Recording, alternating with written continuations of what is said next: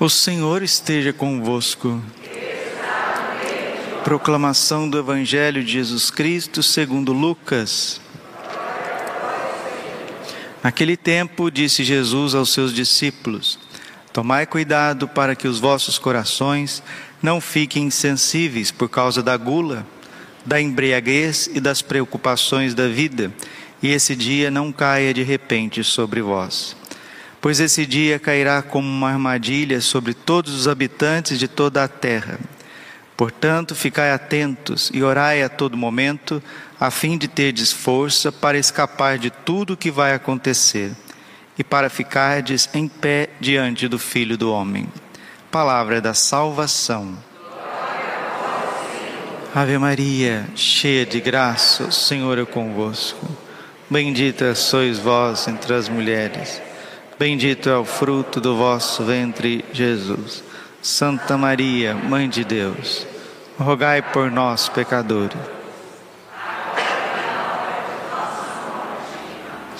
Vinde, Espírito Santo, vinde por meio da poderosa intercessão do Imaculado Coração de Maria, vossa amadíssima esposa. Podemos sentar um pouquinho, Jesus, manso e humilde de coração. Louvai-o e exaltai-o pelos séculos sem fim. Assim é o cântico de Daniel, mostrando para nós que as leituras da sagrada liturgia quer nos levar ao louvor a Deus. Mas, Padre, parece que Daniel, no capítulo 7, está falando de um reino tenebroso, de um reino triturador, de um reino que vai fazer guerra contra o Altíssimo e o seu povo, a igreja. E mesmo assim a gente tem que louvar, mesmo assim a gente tem que adorar, mesmo assim a gente tem que seguir e permanecer firme? Sim, porque o, o reino do anticristo, que virá no fim do mundo, ele será um reino passageiro, mas será um reino terrível, porque vai aliar com os dez países mais ricos do mundo, e esse chifre que vai vir vai ser o anticristo. Mas a palavra está dizendo que três destes reis vão romper com o anticristo e fazer guerra. Será um tempo muito difícil.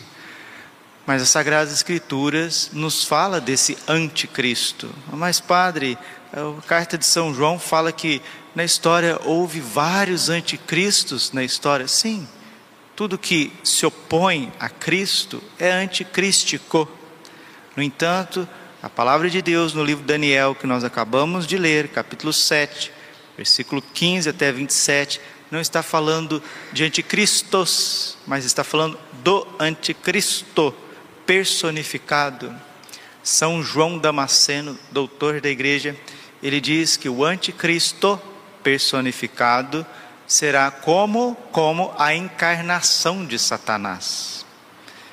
E Nossa Senhora em La Salete, ela fala do anticristo e fala de forma clara, e ela diz que o anticristo vai nascer de um matrimônio sacrílego, ou seja, de um falso relacionamento de um homem com uma mulher, algo bem blasfemo, algo terrível, até da gente pensar já arrepia. Mas Nossa Senhora falou com todos os R's e S's. Ela disse que o anticristo personificado nascerá de uma relação de um bispo com uma hebreia, com uma mulher, uma irmã hebreia, da raça judia. Você já percebeu aí que quer macaquear, quer pisar aquilo que é mais santo, que é a fecundidade do Espírito Santo no seio da Virgem Maria. O Espírito Santo fecundou Jesus numa hebreia, numa mulher judia, a Virgem Maria. O anticristo para macaquear, para pisar, para blasfemar. Ele vai fazer isso. Mas, padre, até que ponto Deus permite essas coisas? Deus permite certas coisas nesse mundo para fazer justiça. Então nós temos que estar preparados para tudo isso. Mas, padre, isso vai ser a semana que vem, vai ser o mês que vem, vai ser daqui três anos, quatro anos. A Bíblia não diz data e hora, e nós também não. O que nós precisamos é vigiar, vigiar que no parágrafo 675 do Catecismo da Igreja diz que antes da vinda de Jesus, a igreja deve passar por uma provação final que abalará a fé de muitos. Escutou? A igreja vai passar por uma provação final que vai abalar a fé de muitos crentes, e essa provação final é o anticristo. Né?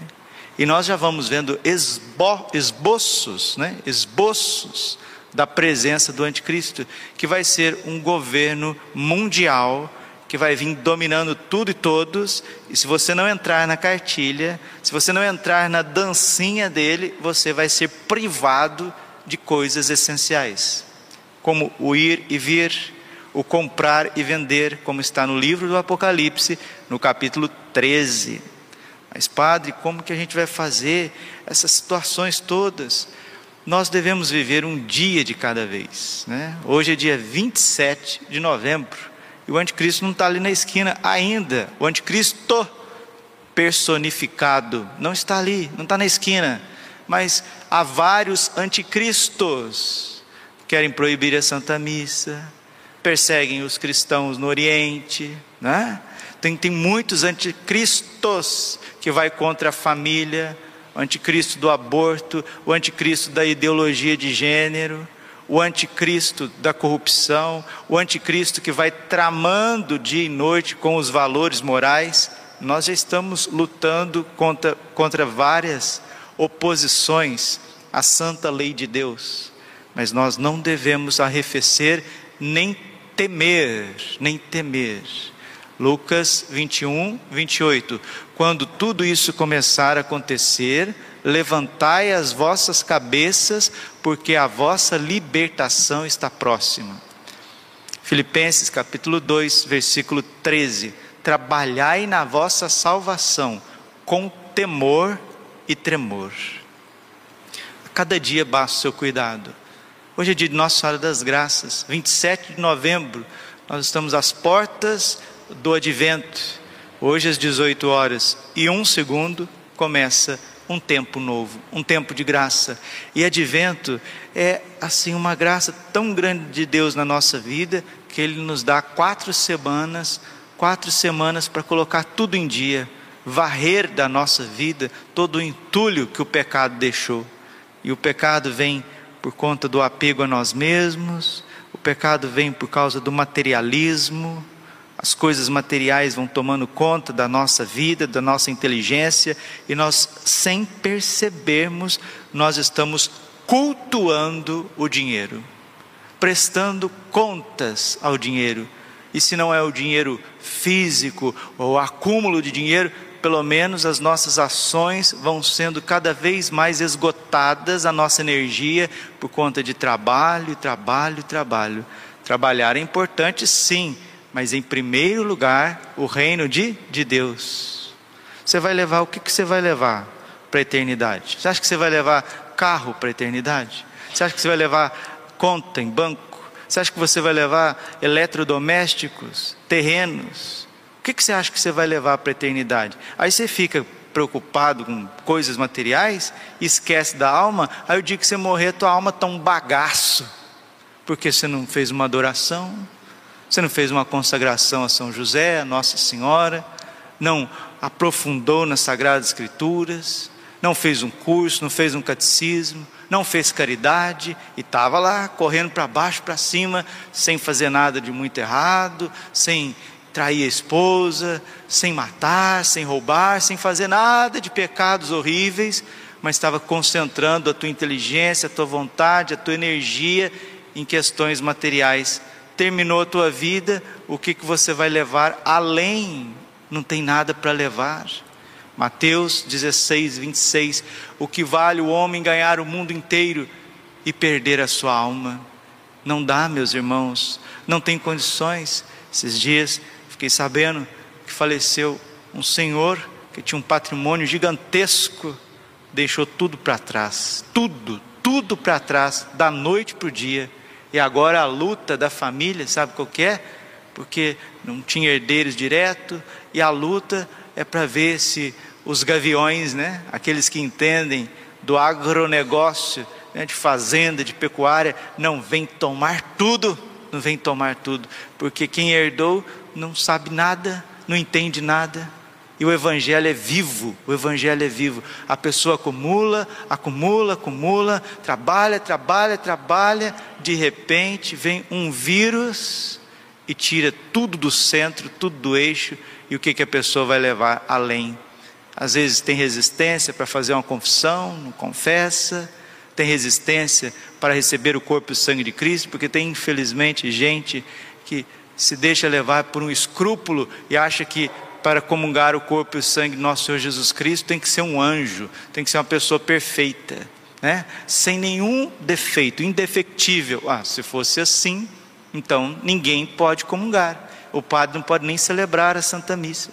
Para a gente receber o corpo e o sangue do nosso Senhor Jesus Cristo, a gente tem que estar na graça de Deus, fazer uma boa confissão, estar na graça de Deus, manter a confissão uma vez por mês, pelo menos, como Nossa Senhora vem pedindo, ela vem pedindo uma confissão mensal, porque quem confessa mensalmente está com a alma sadia, porque a confissão não perdoa somente os nossos pecados, ela comunica a graça santificante, a comunica a força do Espírito Santo. Então, quem confessa com frequência, reza melhor, reza o terço, tem mais paciência, quem confessa com frequência e comunga com frequência tem mais discernimento, entende as coisas de Deus, tem o dom da sabedoria. O que é sabedoria, Padre? Sabedoria vem do latim sapere, significa sabor. A pessoa tem sabor nas coisas do alto e dissabor nas coisas da terra. As coisas da terra, elas estão por aí, mas como diz a oração eucarística, Senhor, dá-nos a graça de viver entre as coisas que passam, buscando as coisas que não passam. É uma sabedoria, é um dom de Deus. E é isso que nós precisamos fazer no advento. Esse advento nós vamos preparar e já estamos preparando para a consagração a São José. Será no dia 26 de Dezembro, dia da Sagrada Família de Nazaré, e a consagração a São José nos coloca sobre o poder de São José. A palavra José, o nome José, significa aumentador. Você sabia disso? Joseph significa aumentador. São José quer aumentar as graças no teu coração. E hoje é dia de Nossa Senhora das Graças.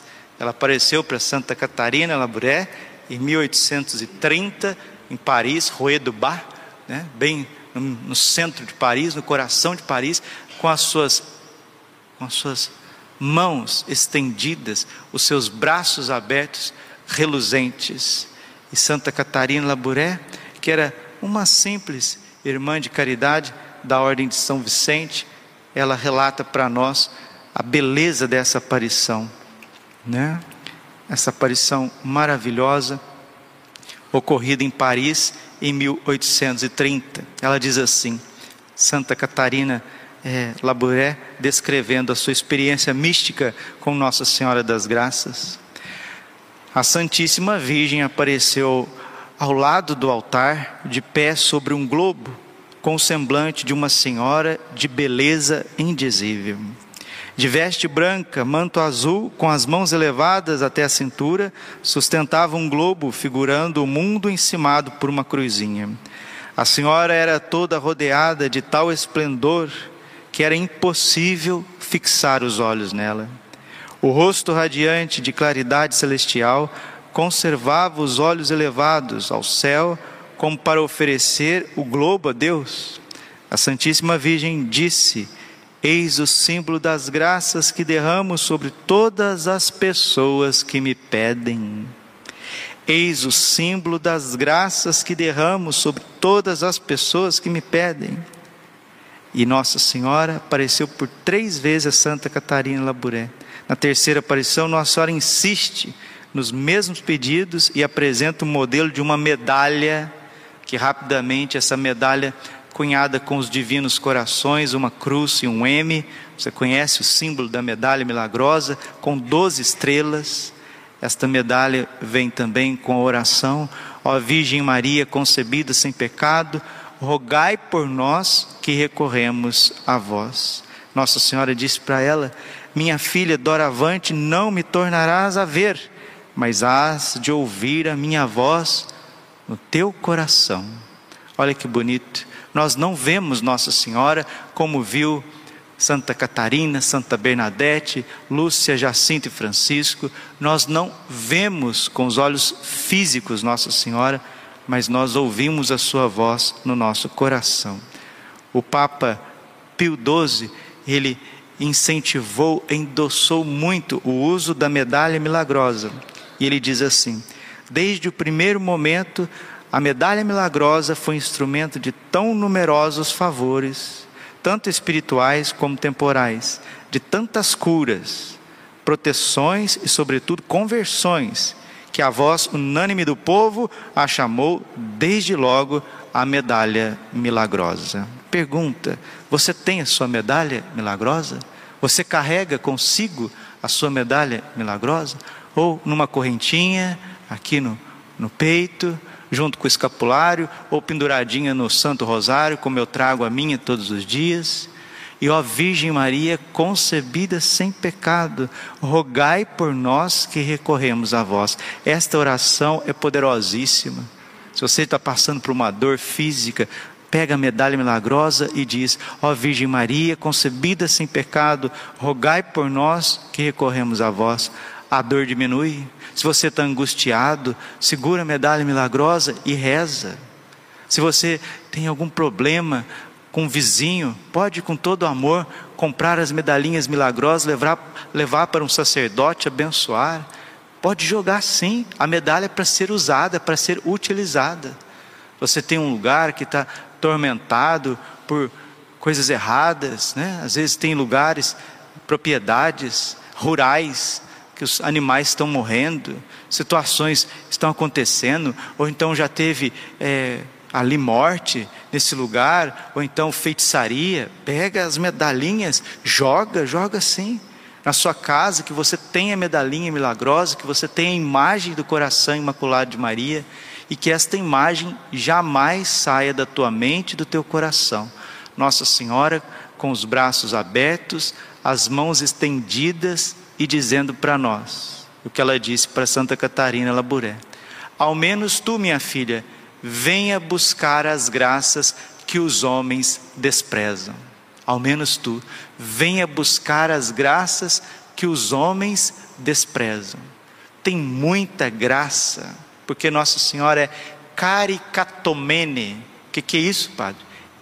É a nomenclatura grega que está na Bíblia, no Evangelho de São Lucas, que diz que Nossa Senhora está cheia de graças.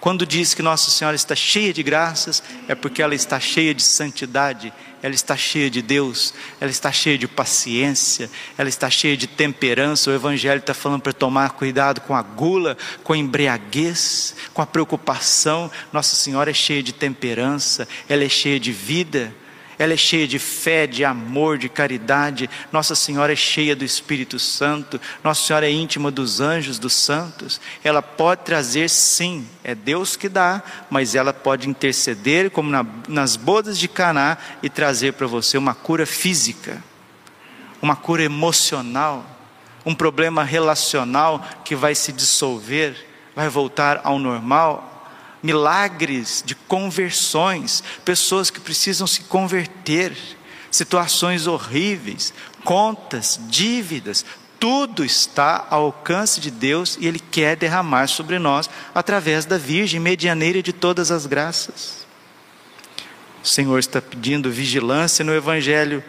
Tomem cuidado para que o coração não fique pesado por conta da gula, Quantas pessoas padecendo de gula, de embriaguez, como se come, meu Deus do céu. Ontem, sexta-feira, um dia assim de penitência, né? Para a gente abrir mão da carne, de doce, ser um pouquinho mais sóbrio. E os shopping centers lotados, e as praças de alimentação lotadas. Nada contra uma diversão, não. Eu, de vez em quando, com algum padre amigo, eu também saio Vou lá numa praça de alimentação, faço uma alimentação com um padre amigo, distrair a cabeça, mas eu fico vendo, eu fico olhando aquelas pessoas comendo, bebendo, sem ter ido à missa, sem ter rezado o terço, sem ter um aprofundamento. É aquilo que o padre Jonas Abib sempre falava, né? Que o Brasil é um país de batizados não evangelizados que daqui para frente nós não sejamos como Caim, que diz assim: que tem eu com o meu irmão? O que, que tem eu a ver com ele? Né? É a maldição de Caim, onde eu não estou nem aí para o meu irmão. Nem, não importa se ele está vindo na missa, se ele não está vindo, o que, que ele está fazendo ou deixando de fazer. O que tem eu com o meu irmão?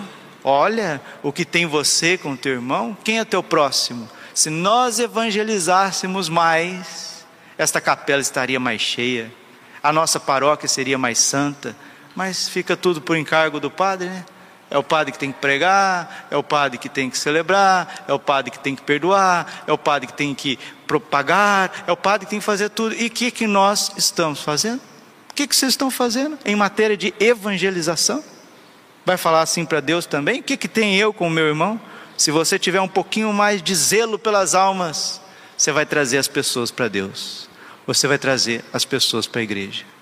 Peçamos a Nossa Senhora esse zelo pelas almas, que é a glória de Deus, para que estejais em pé quando o Filho do Homem chegar. Essa expressão está, está em pé diante do Filho do Homem, significa estar na graça de, de Deus.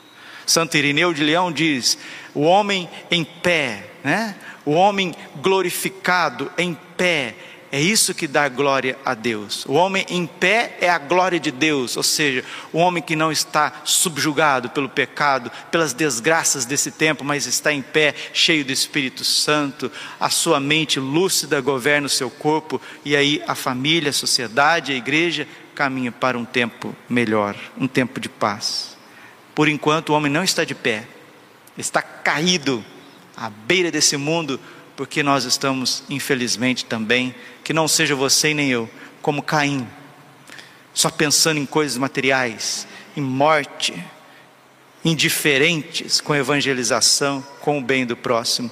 Que a Virgem das Graças, que está esmagando a cabeça da serpente, esmague essa maldição de materialismo, de consumismo, de gula, de embriaguez, de drogas, de internet, de uma sexualidade desregrada, que ela que é concebida sem pecado, derrame esta luz cândida da santidade em nossas vidas.